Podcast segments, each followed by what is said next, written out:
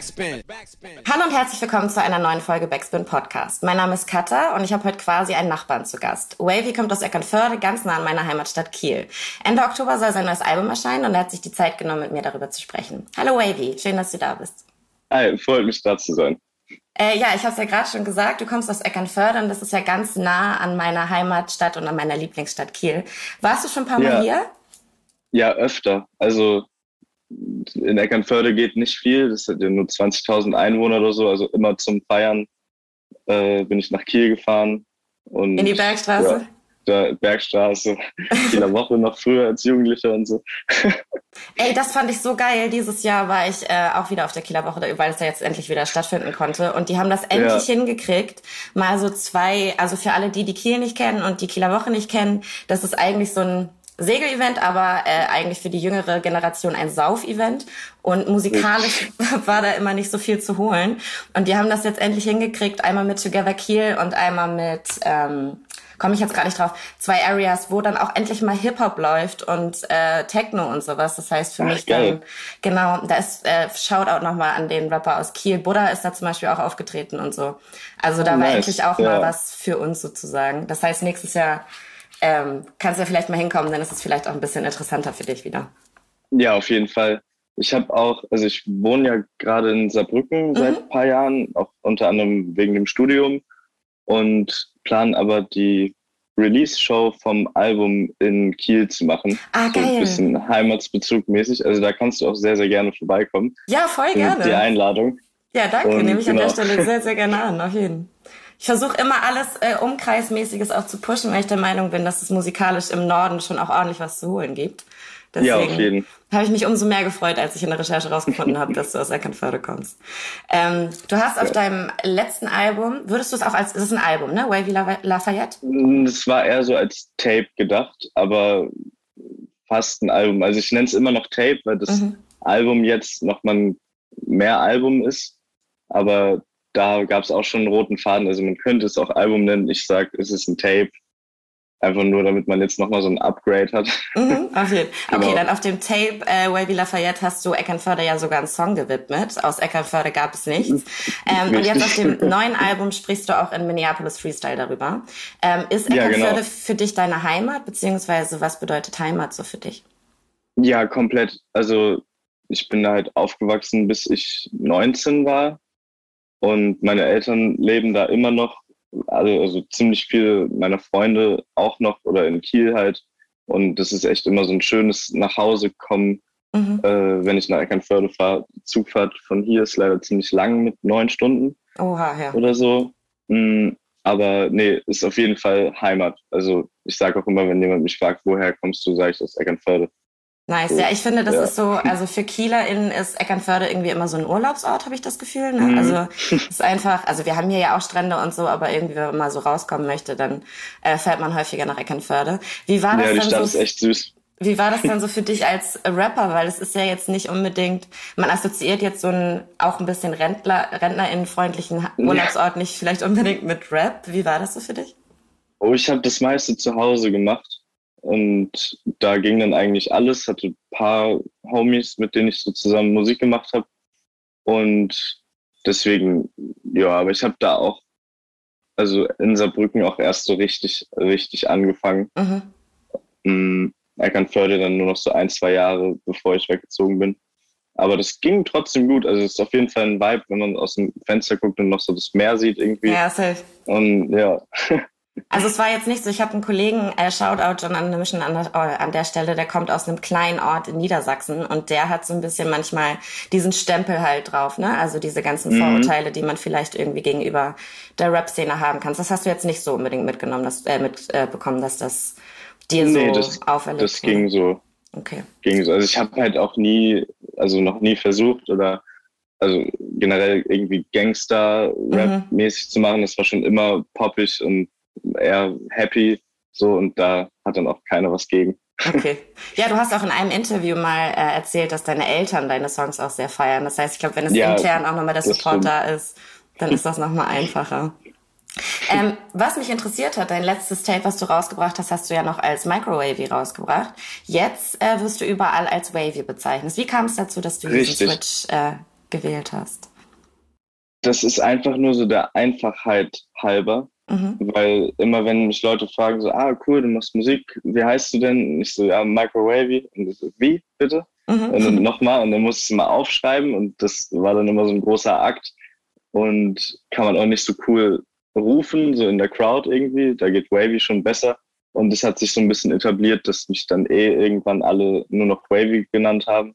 Und dann dachte ich so, okay, das war auch ein ziemlich großer äh, Step. Also es war schwierig, das umzubenennen. Vor allem mhm. auf Spotify, da gab es dann teilweise mal drei Wavies, dann war eine EP bei dem, oh Gott, ja. das Tape bei dem und dann noch die ganz alten Songs bei noch einem anderen aus, aus Großbritannien oder so. Mhm.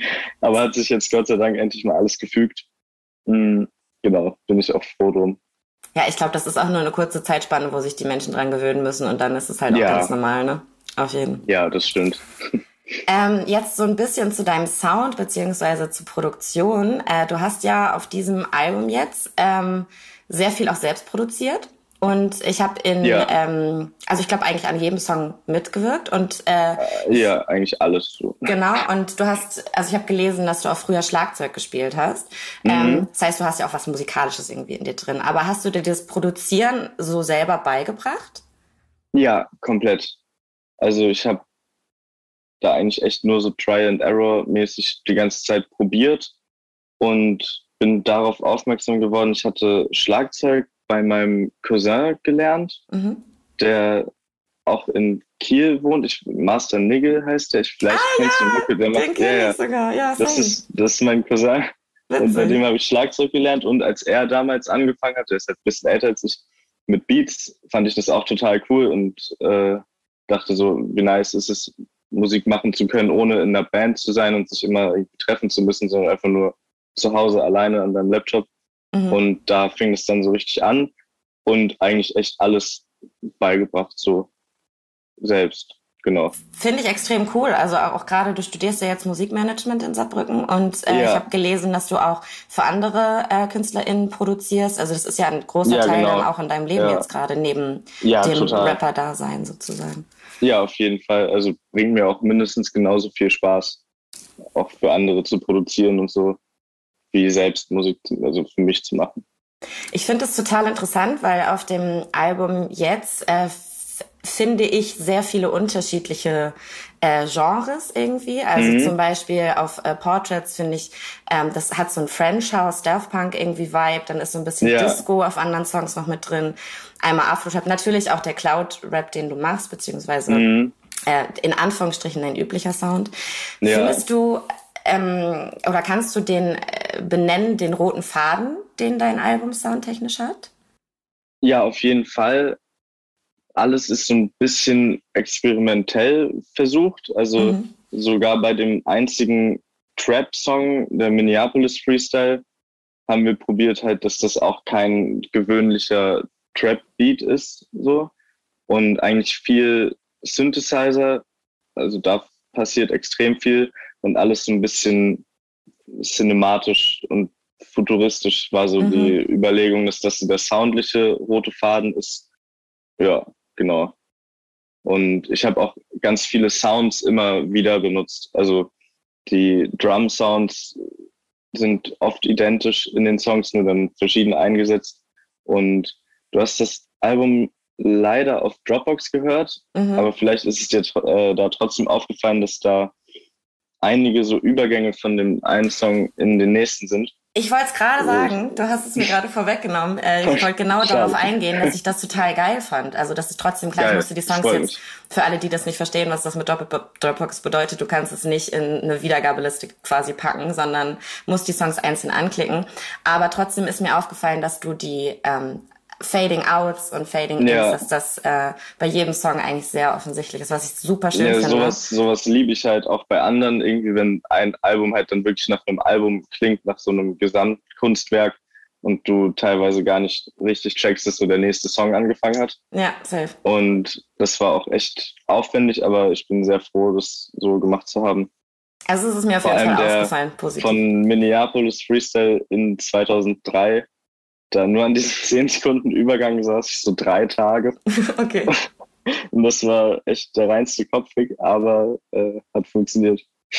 Ich habe auch das Gefühl, dass du irgendwie interessiert bist an, an, in Anführungsstrichen echten Instrumenten. Also wenn das jetzt irgendwie eine Funkgitarre ist oder ein Klavier, was da irgendwie mit eingebettet ja. wird. Was macht das für dich so reizvoll? Boah, ich finde es einfach so geil und ästhetisch vom Sound und ich habe auch keine Plugins, mit denen ich das irgendwie ansatzweise nachahmen könnte. Mhm. Und halt viele talentierte Freunde. Also ich spiele nur Schlagzeug, halt kein Klavier oder Gitarre oder so. Aber ein richtig guter Kumpel, Anthony James Robson, schaut an dieser Stelle, und auch die Jungs von Tiavo, mit denen ich halt das meiste zusammen produziere. Äh, da bringt es auch immer super Spaß, wenn wir dann irgendwie sagen, ja, willst du da noch eine Gitarre drüber zocken, dann fühlt sich das auch nochmal ein bisschen mehr an wie Musik machen, mhm. als wenn man nur an seinem Laptop sitzt, wenn man da eine Gitarre einspielt und Synthes und so. Und genau, das ist da irgendwie auch so der Reiz dran. Aber hast du das Gefühl, dass du dann wirklich so ewig frickelst? Also du hast jetzt gerade gesagt, an dem Übergang hast du irgendwie drei Tage gesessen. Bist du da jemand, der so super perfektionistisch irgendwie ist? Mm, ja, schon, aber nicht zu sehr. Also ich verstehe auf jeden Fall die Linie.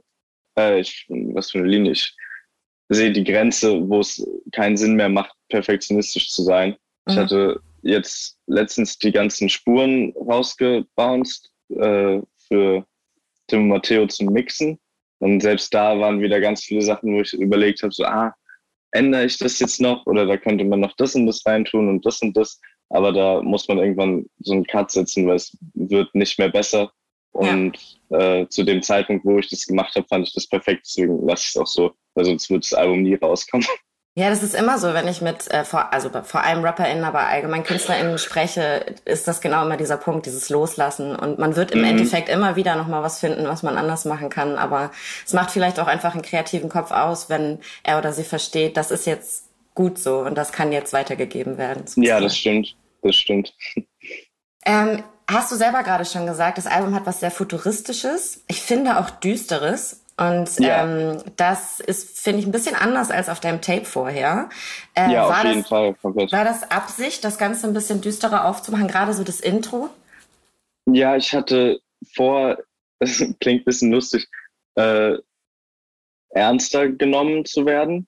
Nö, so, so lustig. Also musikalisch. Ja. Und das, also das haben mir auch viele gesagt, auch viele von meinen Freunden, als sie das Album zum ersten Mal gehört haben, dass ich halt wesentlich erwachsener klinge und die, also die Beats auch erwachsener sind und einfach halt musikalisch und so. Das war mir irgendwie wichtig, da auch, ich weiß nicht, ich habe das irgendwie so gefühlt, bisschen düsterer, bisschen ernster und nicht nur der happy äh, Rapper aus der Nachbarschaft zu sein, sondern ja, so teilweise Matrix-mäßig wie bei mhm. Trinity und äh, genau. Ich muss auch sagen, ich bin da sehr empfänglich für. Ich mag das, wenn das ein bisschen düster ist. Das heißt ja auch nicht gleich automatisch, dass es traurig oder runterziehend ist oder so. Ja, das ist ja einfach ja, ja. sehr atmosphärisch. Und ich finde gerade genau. genau. mit diesem Intro, mit dem Voice-Part, der da, der da eingesprochen wurde, das ist irgendwie mhm. macht so eine macht so eine Welt irgendwie auf. Ja, woher, genau. Das, woher das kam die Idee für das Intro? Ich fand das irgendwie, hab mich, da habe ich mich gefragt das Intro ist tatsächlich der Beat, der mit als erstes entstanden ist für das Album, auch so schon zwei Jahre oder anderthalb Jahre her. Und da war so ein bisschen die Referenz, so The Weekend Sound, also vom Instrumental, das ist ein bisschen Starboy angelehnt. Mhm. Und da, ich weiß nicht, da hatte ich irgendwie das so als Album-Intro gesehen und wir hatten schon vorher bei zwei, drei Songs diese Sprechstimme so drin und dachten, wäre es cool, wenn man die auch direkt an Anfang packt, dass das auch so ein kleiner roter Faden ist, dass da immer mal wieder solche cinematischen Durchsagen irgendwie gemacht werden, mhm. die man auch nicht mal ganz versteht, aber es ist eigentlich egal, weil es so um den Vibe geht. Ja. ja, total. Das hat ja auch irgendwie was Bedrohliches, wenn es dann so. Ja, genau. Ähm, genau. Ähm, was ich finde, was auch irgendwie anders dargestellt wird auf diesem Album als auf deinem letzten, aber trotzdem präsent ist, ist das Thema Verletzlichkeit. Und ähm, du bist ja bei Boys to Cry zusammen mit äh. Tiavo mhm. und ähm, hast auch auf deinem Tape äh, Wavy Lafayette gesagt, Forever Boys to Cry, erzähl mir nicht, dass Boys nicht weinen. Wie mhm. wichtig ist dir das als Person und vor allem als männlicher Rapper auch, ähm, verletzlich zu sein? schon wichtig. Also ich bin persönlich auch verhältnismäßig, also dadurch, dass ich aus Eckernförde komme, nah am Wasser gebaut. und äh, kleiner Witz am Rande. Ähm, und finde es halt cool, auch einfach, also so dazu zu stehen und dass halt ein Mann nicht immer der komplett starke und harter Kern, so äh, harte Schale mäßig sein muss, sondern auch einfach offen mit seinen Gefühlen umgehen kann, natürlich auch heartbroken sein kann und mhm. verletzlich und auch weint, so, weil jeder Mann weint auch mal so. Deswegen, und ich finde es cool, das auch über die Musik so zu delivern. Ich finde das auch total wichtig, also gerade so Leute wie zum Beispiel auch Edo Saya oder äh, Thiago ja auch. Also es gibt ja, mhm. da könnte ich jetzt ganz, ganz, ganz viele männliche Rapper äh, aufzählen, die das ja auch zum Thema machen, die eine riesige Fanbase haben, gerade Leute eben auch im gleichen Alter oder bisschen jünger. Ähm, ja. Deswegen hat man da ja auch vielleicht einfach so einen Vorbildscharakter. Deswegen finde ich das echt schön. Ähm, wenn das so selbstverständlich ja, auf jeden, das ist auch nochmal ne? so ein Ding. Ja, es hat sich einer auf jeden Fall von, ich glaube mehrere, aber einer, von dem ich so weiß ein Bild bekommen habe und auch einmal auf dem Splash getroffen habe, auch wirklich Fat Boys to Cry auf die Brust tätowiert. Krass. Und das war echt unfassbar, irgendwie zu sehen. Auf und Amnesie. ist halt auch echt eine geile Message so. Total. Auf Amnesie sprichst du ja zum Beispiel auch darüber, wie es ist, wenn man eine Person irgendwie vergisst, die einmal wichtig war. Jetzt sagst du gerade, dass, dass, dass Fans sich irgendwie äh, Boys to Cry auf die Brust tätowieren und dir irgendwie positive Resonanz geben. Wie war denn die Resonanz auf den Song bisher? Auf Amnesie war ja. brutal, also richtig gut. Da, das war auch echt irgendwie so der Song vom Album, der so am poppigsten und am gefälligsten ist. Und also war mir auch sehr wichtig, aber das hätte, da hätte ich auch nicht mit gerechnet, dass der echt so einschlägt, also auch an Nachrichten und so. Das war, das Feedback da war echt wunderbar. Und ist es dann auch so, dass dann Fans dir irgendwie schreiben und dir von ihren Geschichten erzählen? Oder ist das eher nur so erzählen, dass sie deine Musik hören in, in verschiedenen Situationen? Oh nee, das gab es auch echt paar Mal, dass halt ein Song von mir, also nicht unbedingt Amnesie auch, aber auch andere echt irgendwie durch schwere Zeiten geholfen haben. Und sowas berührt einen auch echt maximal, das so zu lesen, dass die irgendwie in einer Trennungsphase oder irgendjemand ist gestorben und die Musik hilft beim Wiederaufbauen und die sehen das, also können sich damit identifizieren. Das ist echt wirklich so mit das Beste. Ist ja eigentlich das größte Lob, was man als Künstlerin irgendwie bekommt. Ja, kann, ne? komplett. Komplett. Ich habe gerade gesagt, dass du auf dem Album ein bisschen andere Formen von Verletzlichkeit zeigst als vielleicht vorher. Und zwar äh, zum Beispiel das Thema Schlafparalyse, was du ansprichst. Das ist, wenn ich aufwach, sprichst mhm. du darüber. Und ähm, hast du das? Und wenn ja, äh, wie gehst du damit um? Ich hatte das nur zweimal und habe nach dem ersten Mal am nächsten Tag direkt diesen Song geschrieben. Und das war, also, das war nach der Corona-Impfung mhm. weil da eh alles irgendwie so ein bisschen gelähmt war. Also ich vertrage diese Impfung gar nicht und hatte das und das war echt nicht so geil. Und da hatte ich mich dann auch ein bisschen drüber belesen und fand das generell dann ein cooles Thema und dachte so, dann kann man das auch komplett zu einem Song machen. Und andere hatten mir aber auch davon erzählt, also von wesentlich schlimmeren Erfahrungen als die, die ich gemacht habe. So, das ist ja echt hart. Auf jeden Fall, meine beste Freundin zum Beispiel, die hat das ähm, auch schon seit Jahren und äh, mhm. das ist ganz oft dann immer getriggert, wenn sie in einer Situation ist, die sie nicht gewohnt ist, also beispielsweise irgendwo übernachtet, was sie nicht kennt oder so. Und dann passiert das. Ähm, und ich habe da gestern mit ihr so in Vorbereitung zu, zu dem Talk jetzt auch nochmal drüber gesprochen und mhm. das ist ja auch einfach viel dieser Kontrollverlust, den man dann in dem Moment hat. Und, ja, ähm, das stimmt. Diese Hilflosigkeit und so. Genau, und du sagst, das fand ich irgendwie so, so passend dazu, du sagst auf einem äh, auf einem anderen Song, dass du äh, mit deiner Menschlichkeit, von deiner Menschlichkeit gequält wirst. Und das ähm, ist irgendwie für mich so genau das, was das bedeutet. Also mhm. Also eben, dass, dass dein Körper, der ja, also ohne das jetzt groß äh, wissenschaftlich zu erklären, aber es geht ja im Grunde darum, dass dein Kopf schon wach ist, obwohl dein Körper noch schläft. So. Ja, genau. Und ähm, genau. das finde ich irgendwie total abgefahren. Aber wie meintest du genau diesen Satz eigentlich? Boah, das, da muss ich ganz kurz überlegen, weil das ist auch schon ewig her, wo ich den Song geschrieben habe. Das Ziel, ich habe mir sogar nicht so mega viel dabei gedacht, irgendwie. Ziel mhm. war nur, weil der Beat das so hergegeben hat, da irgendwas ultra Deepes drauf zu schreiben und halt vielleicht sogar so deep, dass nicht mal ich das irgendwie richtig verstehe. Ja. Und ich fand den Satz einfach also cool und also ja, was heißt cool, aber irgendwie so eindrucksvoll und dass man da ein bisschen drüber nachdenkt und der lässt ziemlich viel Interpretationsraum äh, Raum frei. Und deswegen hatte ich das so gewählt. Der Song ist eh voll mit irgendwelchen Phrasen, die so mhm. nicht richtig Sinn ergeben, aber schon Sinn in irgendeiner anderen Art und Weise. Und jeder kann das ein bisschen auf sich selbst übertragen, was man genau jetzt damit meint.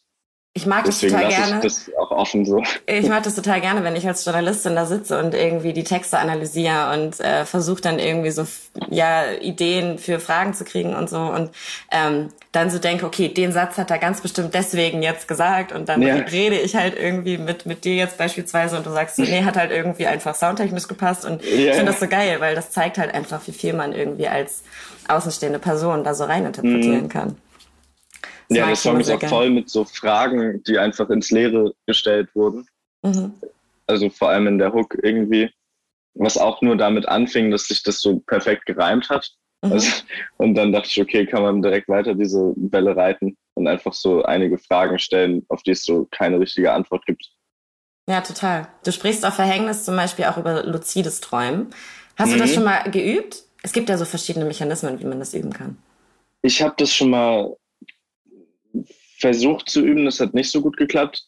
aber ich hatte, äh, ich war vor ein paar Wochen auf Bali mhm. und habe da so ein Sound Healing gemacht, also so Klangschalentherapie. Das war geistkrank, also eine der krassesten Erfahrungen in meinem Leben. Mhm. Und da ist man in diesem, also wird man wirklich in diesen halb wach, halb Schlafzustand versetzt durch diese Vibrationen und träumt, aber ist trotzdem wach und kann da halt echt komplett steuern, was man gerade sieht. Krass. Und das ist auch so ein bisschen, ja, dieses Meditationsmäßige und Manifestieren und so. Und das äh, versuche ich auf jeden Fall auch oft irgendwie zu machen. Deswegen war das mit dem luziden Träumen eher so ein bisschen aus Ästhetikgründen, aber es klappt auf andere Art und Weise, also durch Meditation zum Beispiel. Ich finde, das ist ein total spannendes Thema und du hast das vorher auch schon ja. gesagt, dass dein Album sich ja auch so ein bisschen ähm, zwischen Traum und Realität bewegt. Und gerade auf Trinity, ähm, wo es ja um die Matrix auch irgendwie geht, mhm. ähm, machst du das irgendwie so zum Thema. Äh, das zieht sich, finde ich, durch das ganze Album irgendwie. Ähm, ja, das ist so ein bisschen der textliche rote Faden genau. nennen kann.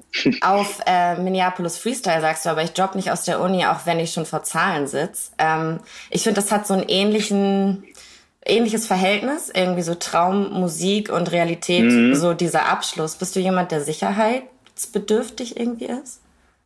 Mm, ja, schon. Ich glaube, das ist jeder. Aber ich glaube, es geht schlimmer. Also ich ja, riskiere auch dann irgendwie schon relativ viel und es könnte wesentlich sicherer sein, alles. Aber ja, Minneapolis Freestyle ist auch der einzige Song, in dem wirklich so jede Line komplett wahr ist und nicht mhm. aus Ästhetikgründen irgendwie noch ein bisschen übertrieben dargestellt wurde. Also der einzige real Rap-Song. So. äh, genau. Und da diese Uni-Line, das, ja, genau, die ist auch funny auf jeden Fall. Fand ich aber ist halt irgendwie gleiches Thema, ne? Also wenn man sich dann ja, hinstellt ja, und stimmt, sagt, die Realität sieht jetzt gerade diesen Abschluss vor und der Traum ist irgendwie, sich als Musiker äh, selbstständig zu machen, so da dann die Waage zu finden, ist ja auch immer nicht ganz so einfach. Nee, das stimmt. Da bin ich auch immer noch am Struggle mit. Aber es scheint ja ganz gut zu funktionieren, also bis jetzt. Ja, ja, auf jeden Fall. Was ich auch noch ganz schön finde, sind deine Musikvideos. Ich mag das immer gerne, obwohl das ja jetzt nichts mehr ist, was irgendwie alle KünstlerInnen machen. Und es muss auch für mich nicht immer sein, aber ich kann das auf jeden Fall immer appreciaten, wenn KünstlerInnen sich da die Mühe machen, das auch noch irgendwie bildtechnisch darzustellen. Ähm, ja, das ist mir auch echt super wichtig gewesen. Wo kam denn diese Idee zu diesem futuristischen her? Weil ich meine, in dem einen Video von Trinity Verblendung siehst du ja im Grunde aus wie Nero von Matrix. Ja. Ähm, woher kam die Idee? Das war, ich habe das Album so ziemlich für mich alleine fertiggestellt, also auch geschrieben, nur mit äh, ein, zwei Freunden zusammen. und das aber auch dem, dem Label und Management gar nicht so richtig gezeigt und dann mir da echt, ich weiß nicht warum, ich hatte da einfach Lust drauf, mir da so übelst Getty zu geben, wie als ob ich noch nicht gesigned bin, mhm. dieses Album vorzustellen. Und hatte die ganzen Songs fertig und dann ging es ein bisschen ins Visuelle ran. Und weil halt die Texte das echt so hergegeben haben, diesen futuristischen Vibe und weil ich es persönlich auch cool finde. Und hatte ich dann da so eine PowerPoint-Präsentation gemacht mit so Vibe-Bildern zu jedem Song und Videoideen grob. Und da kam mir das so ein bisschen diesen, ja, äh, ist gerade dieses Wort entfallen, ja, doch so ein bisschen apokalyptischen mhm. Vibe und futuristisch gleichzeitig. Also ein bisschen Ende der Welt mäßig. Und genau, das haben wir dann versucht, so gut wie möglich umzusetzen. Sind wir nach Tschechien gefahren, hatten da alles gedreht, bis, also genau, für Verblendung, Trinity und Amnesie. Und da echt, genau, bin ich mit, äh, mit Lucy von Tiavo hingefahren für ein paar Tage, hatten da nur nach Locations geguckt und da echt dann so ein paar Sachen gesehen, wo wir uns gar nicht ausgehalten haben äh, und sind dann ein paar Wochen später wieder hin mit dem ganzen Team und da alles gedreht in einer Woche. Ja, geil. Das war, das war bestimmt auch geil, eine abgefahrene ja. Erfahrung dann, ne? Ja, total. Ich finde das immer so krass, weil bei mir ist es jetzt irgendwie so ein bisschen, wenn ich äh, auf Festivals unterwegs bin und Videos mache und die dann selber schneide danach, als absolut niemand, der irgendwann mal irgendwas damit zu tun hatte, ähm, mhm. finde ich so diesen Übergang von der Idee im Kopf in das Visuelle total abgefahren. Und deswegen, ja. wenn du jetzt erzählst, du hast vorher schon so eine PowerPoint gemacht und sowas. also bist du mit dem Endergebnis dann auch, äh, hast du das Gefühl, dass du das komplett genauso umsetzen konntest? Ja, auf jeden Fall. Also das hat echt wunderbar geklappt. Ich hatte, das ist, also wenn der Podcast draußen ist, ist das Video auch schon draußen. Ich hatte, äh, hatte auf Bali ein Video gedreht zu dem Song Allein, der mhm. letzte. Und halt nur mit dem iPhone also iPhone 13, dieser Cinematic Mode und das sieht so unfassbar gut aus, qualitativ. Da dachte ich auch, okay, wieso braucht man überhaupt noch so eine fette Kamera? Mhm. Und das hatte ich, war auch das einzige Video, was ich komplett selbst geschnitten habe, auch als Überraschung, so für die anderen irgendwie so ein bisschen, so, guck mal, ich bin wieder da aus dem Urlaub. Ich habe nicht nur gechillt, so, sondern auch ein bisschen gearbeitet. Und genau, das kommt aber auch bald raus, beziehungsweise ja, in zwei, drei Wochen. Und da war das aber auch so, dass ich von dieser Idee in meinem Kopf ganz alleine war das so ein bisschen schwieriger, äh, ohne sechs, sieben Leute, die sich so Gedanken darum machen, die Idee komplett umzusetzen. Aber ich finde, es hat äh, ziemlich gut geklappt. Ich kann dir das auch gleich nochmal rüberschicken, wenn du willst. Voll gerne. Also für alle, die jetzt gerade zuhören, wir nehmen das äh, ein bisschen sehr viel früher gerade auf, äh, als dann, wenn es rauskommt. Also deswegen, ja, freue ich mich, wenn du mir das gleich rüberschickst. Du sagst gerade schon, dass du eben viele Leute um dich rum hast. Du bist ja jetzt bei ähm, Sony gesigned. Was hat sich für dich so geändert, unter einem größeren Label zu stehen?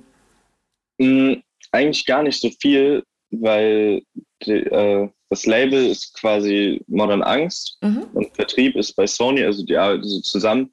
Und Modern Angst, die beiden Kollegen sind auch, also Lukas wohnt auch hier in Saarbrücken und Flo ein bisschen weiter weg, aber wir sind halt eigentlich so im, genau wie davor, so im tagtäglichen Kontakt, können uns auf einen Kaffee treffen und ich mache immer noch mit den gleichen Leuten Musik hier und es hat sich gar nicht so viel geändert, außer halt ein bisschen die Außenpräsenz. Mhm. So, also natürlich mehr Möglichkeiten, ein bisschen mehr Budget für halt seine Ideen umsetzen zu können. Das ist eigentlich so das Hauptding, was sich so richtig geändert hat. Ja, ich krieg das also erstmal voll schön, dass es so ist und gerade so mit KünstlerInnen, mit denen ich spreche, die ähm, sich auch in ihrem Team und mit dem Label zusammen so wohlfühlen, das ist ja auch die Möglichkeit, sich künstlerisch total entfalten zu können. Im besten ja, total. Fall. Ne? Das ist echt geil, dass ich halt dieses Album auch komplett einfach so machen konnte, wie ich will und da niemand gesagt hat, nee, wir brauchen einen, äh, einen TikTok-Song, der einen, mhm. äh, eine Melodie aus den 2000ern samplet oder so äh, sondern halt einfach komplett meine Vision, egal ob da jetzt ein riesiger Hit dabei ist oder nicht, sondern einfach nur für mich als Künstler wichtig. Also das Album ist für mich als Kunstfigur auch echt super wichtig. So Also es ist ja dann quasi auch dein Debütalbum, wenn du jetzt sagst, dass das letzte ja, genau. für dich eher ein ja. Tape ist. So? Ja. Das ist der Plan. äh, du hast es gerade selber schon den Song angesprochen, Allein. Und ähm, der ist ja äh, auch so ein bisschen, ich finde, das ist so eine Mischung, also es ist das Outro, und das ist so ein bisschen eine Mischung aus Disco-Vibes irgendwie, mhm. aber trotzdem einen sehr traurigen Text. Warum ja. hast du dich dafür entschieden, diesen Song als dein Outro zu wählen? Ich wollte eigentlich immer noch ein anderes Outro machen. Ich habe auch den Beat, aber ich hatte irgendwie keine Lust mehr, den noch zu schreiben und so, weil ich, weil sich das irgendwie, ich hatte für diese Listening Session mal die Reihenfolge so grob festgelegt und die blieb jetzt auch einfach so. Mhm. Und dann hat sich das so gefügt. Also ich glaube, 3002 wäre auch ein gutes Outro gewesen, aber das hat eigentlich jetzt keinen riesigen Grund, dass das jetzt so der letzte Song ist. Aber ich finde, es ist ein schöner Rausgeher, so der schließt schön ab, man kommt runter ein bisschen und äh, ja, läuft schön aus. Also, ja. ja genau, das war wieder so ein Part, okay, da habe ich jetzt wieder als Journalistin mehr rein interpretiert, als es vielleicht gemeint war. Deswegen dachte ich, frage ich lieber vorher, ob da eine Idee nee, ist, ist, ist gut so. Ist gut ähm, weil ich finde eben, dass dieser düstere Einstieg, den du gewählt hast, ähm, und dann auch mit den ersten drei Songs, dann wird's ein bisschen äh, lockerer, in Anführungsstrichen, würde ich sagen, ja. also ein bisschen weibiger und dann wirst du halt wieder ein bisschen Am Ende trauriger. wird's halt wieder deep und so, ja. Genau, und dann trotzdem aber ja. im letzten Song einfach nicht den super traurigen Song zu machen, wo du mit einem schlechten Gefühl rausgehst, sondern halt eben dadurch, dass der Beat so ein bisschen äh, upturniger ja, ist. Das, ja, das stimmt. Das ist auch der Song, zu dem man halt am, auf dem Album am besten tanzen kann. Mhm. Und das ist so lustig, weil der lief auch mal auf so einer Hausparty, da liefen ein paar Songs. Und ich hätte irgendwie nicht gedacht, dass der da so mit irgendwie am besten reinpasst, weil der halt echt sautraurig ist so. Ja. Aber kann man trotzdem so schön zu tanzen wegen dem Instrumental halt. Und deswegen geht man da mit so einem gleichzeitig gutem und gleichzeitig traurigen Gefühl irgendwie raus. Aber fand ich ganz schön. Und das war für mich halt einfach ein guter Abschluss von dem Album, weil genau mhm. genau das eben beides auch bedient wurde. Aber da habe ich jetzt wieder ein bisschen mehr interpretiert. nee, dann die, ist es doch genau perfekt, wie es ist. die Germanistikstudentin in mir. Ähm, aber jetzt äh, nochmal zu dem Abtempo in Anführungsstrichen auf äh, 2003 ähm, sprichst du sehr viel über die Zeit Anfang 2000. Und es mhm. ist ja auch, also jetzt gerade braucht man nicht leugnen, es ist ja auch alles wieder modern, was, also ich war 2003, ja. war ich acht und habe diese ganzen äh, Trends auch ja, mitgemacht. 2003, 2004. ja, und ich habe diese Trends auch mitgemacht, diese Low-Cut-Jeans ja. und so. Ich musste übel cringen, weil das war ganz, also für mich ist das was ganz, ganz Absurdes, aber es ist ja auf jeden Fall modern gerade. Wie, ja. wie bist du darauf gekommen, das irgendwie so aufzugreifen? Das entstand dadurch, dass ich äh, diese Hook geschrieben habe und da kam irgendwie die diese 50 Cent Line mhm. vor. Also dass wir quasi, also die Hook geht ja in the club wie 50 Cent 2003, weil halt da in the club rauskam und dann war es halt irgendwie naheliegend, die Parts auch komplett so auf 2000er Lifestyle zu schreiben dann hatte ich mir da so ein paar Sachen rausgesucht, die halt da irgendwie in waren, die ich entweder als Kind so von meiner Schwester, von meiner älteren Schwester mitbekommen habe, oder die halt auch jetzt wieder angesagt sind, auch halt die äh, Low-Rise-Jeans und generell die Musik und so. Mhm. Und das war dann irgendwie naheliegend und passend, so diesen ganzen Song in diese 2000er Richtung so zu schieben.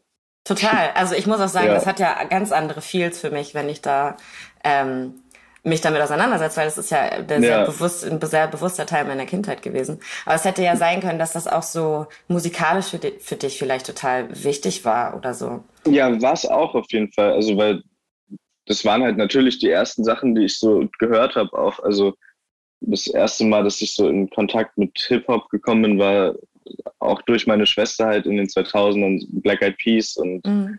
äh, Eminem ein bisschen aber auch, ich habe viel so Pop gehört, sei es Kylie Minogue, Usher und die ganze Schiene. Mhm. Und finde ich auch immer noch geil. So deswegen. Ist auch voll der Vibe. Also kann ich auf jeden ja, Fall auch komplett. Voll. Ich bin leider diese ganzen 2000er Partys leid, gerade hier in Kiel, da die gehen mir aus den Ohren raus, aber so ja, trotzdem, ja. wenn ich auf einer Hausparty bin und dann läuft da irgendwie Where is the Love oder so, dann gröle ich da auch mit auf jeden Fall. Safe. Ähm, jetzt nochmal zum Thema Saarbrücken. Ich finde den Einsatz so genial auf Minneapolis Freestyle. Die Gläser meiner Shades machen SB zu Minneapolis. Shoutout an der Stelle, den finde ich sehr gut.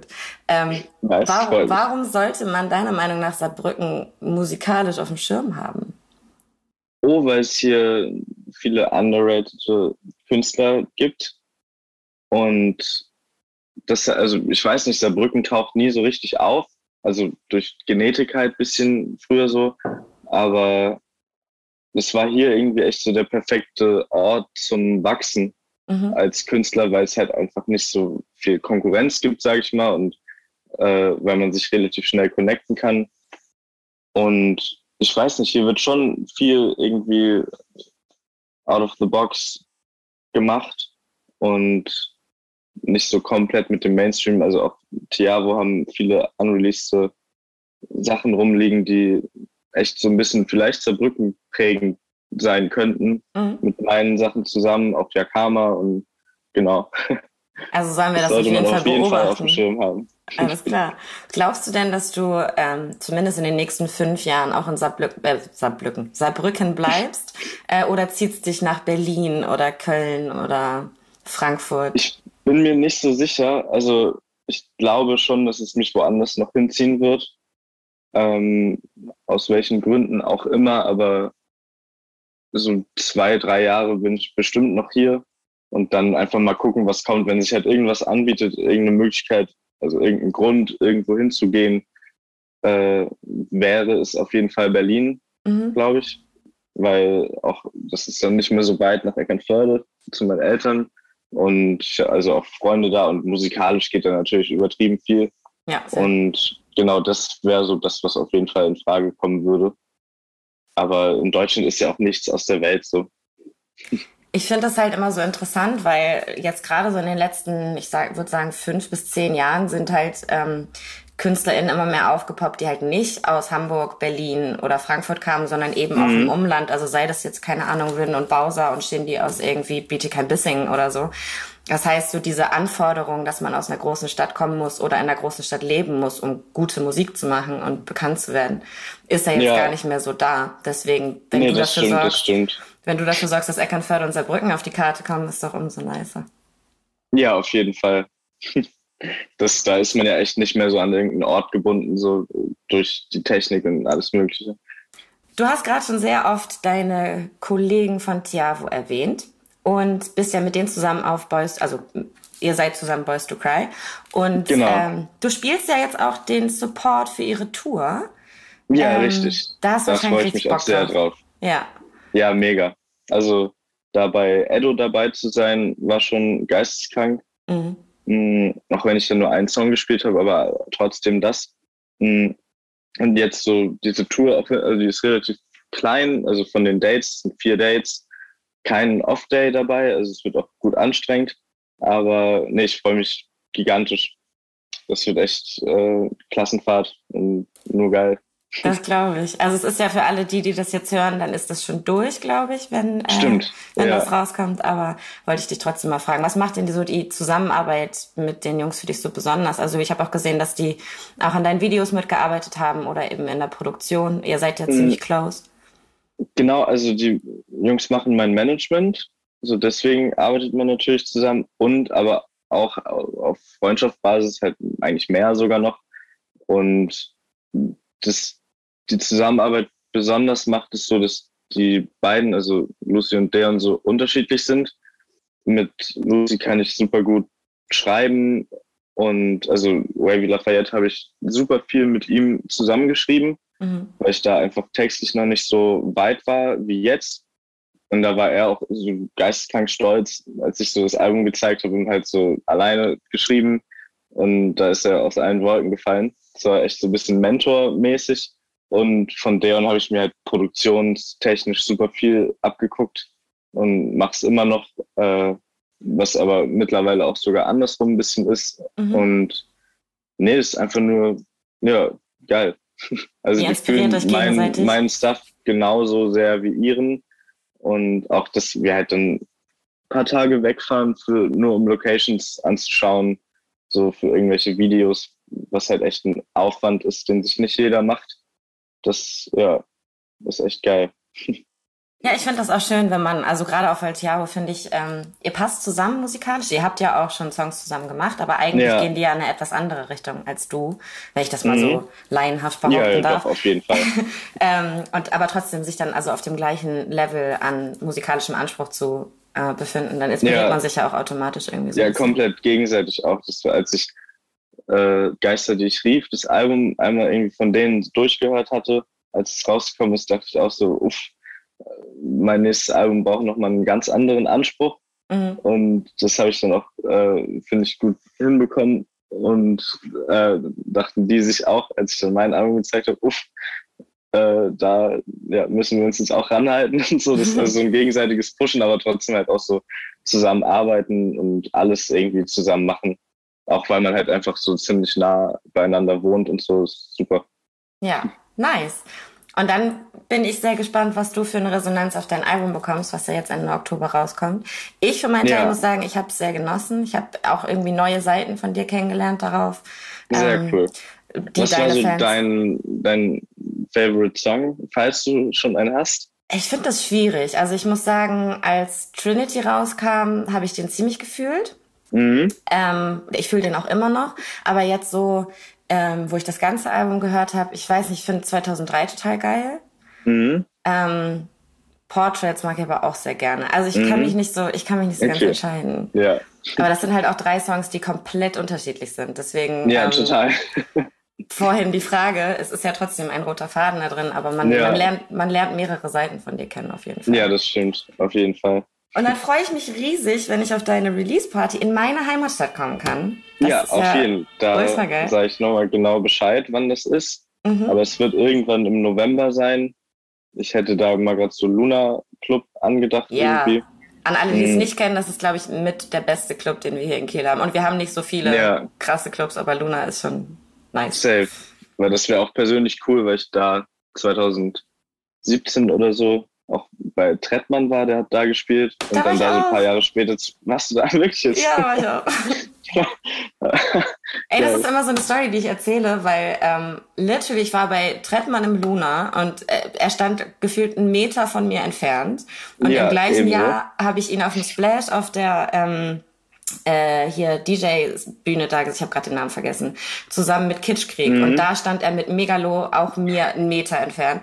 Und ein Jahr danach war er halt unten am Strand einfach und hat dieses super, oder zwei Jahre weiß ich nicht, aber kurz danach, dieses super insane Konzert auf dem Splash gespielt. so Und ja. mit super vielen Leuten. Und ich habe das so gefühlt, weil ich auch riesen Trettmann-Fan bin. Aber ich dachte so, ich habe ihn letztens noch in dieser kleinen Location. Ja, das ist, echt verrückt. Das ging mir ähnlich. Also, weil im Luna stand man wirklich so direkt an, also vor ihnen, es war ja auch fast auf einer Ebene, da gab es so, ja. so eine kleine Erhöhung irgendwie. Und ein Jahr später war ich auf dem Frauenfeld und da hatte er Abschluss am Sonntag um ja. zwei Uhr nachts mit Feuerwerk und voll Leute, also mehr an Menschen und das war echt verrückt. Also, ja, aber sei ihm gegönnt auf jeden Fall. Auf jeden Fall, safe. Aber da äh, kann man sehen, dass Leute, die im Luna auftreten, irgendwann auf der Splash äh, Mainstage oder äh, Beachstage sind. Also können wir so, ja schon mal so ahnen, was, was, dir so passieren wird. äh, ich habe mich super gefreut, dass du dir die Zeit genommen hast. An alle, die das jetzt gehört haben, zieht euch das Album rein, setzt euch damit auseinander, äh, guckt euch die Musikvideos an und äh, folgt Wavy auf Instagram, weil ich glaube, da wird er seine ähm, Release-Party und alle anderen wichtigen Live-Dates auch noch verkünden. Ja, auf jeden Fall. Genau, ich danke dir. Es hat mir sehr viel Spaß gemacht. Ebenso. Und äh, an alle, die zuhören, ich freue mich, dass ihr wieder zugehört habt. Äh, ich war, wie gesagt, Katha von Backspin und hatte Wavy zu Gast und wünsche euch allen noch einen schönen Tag. Von mir auch. Backspin. Backspin.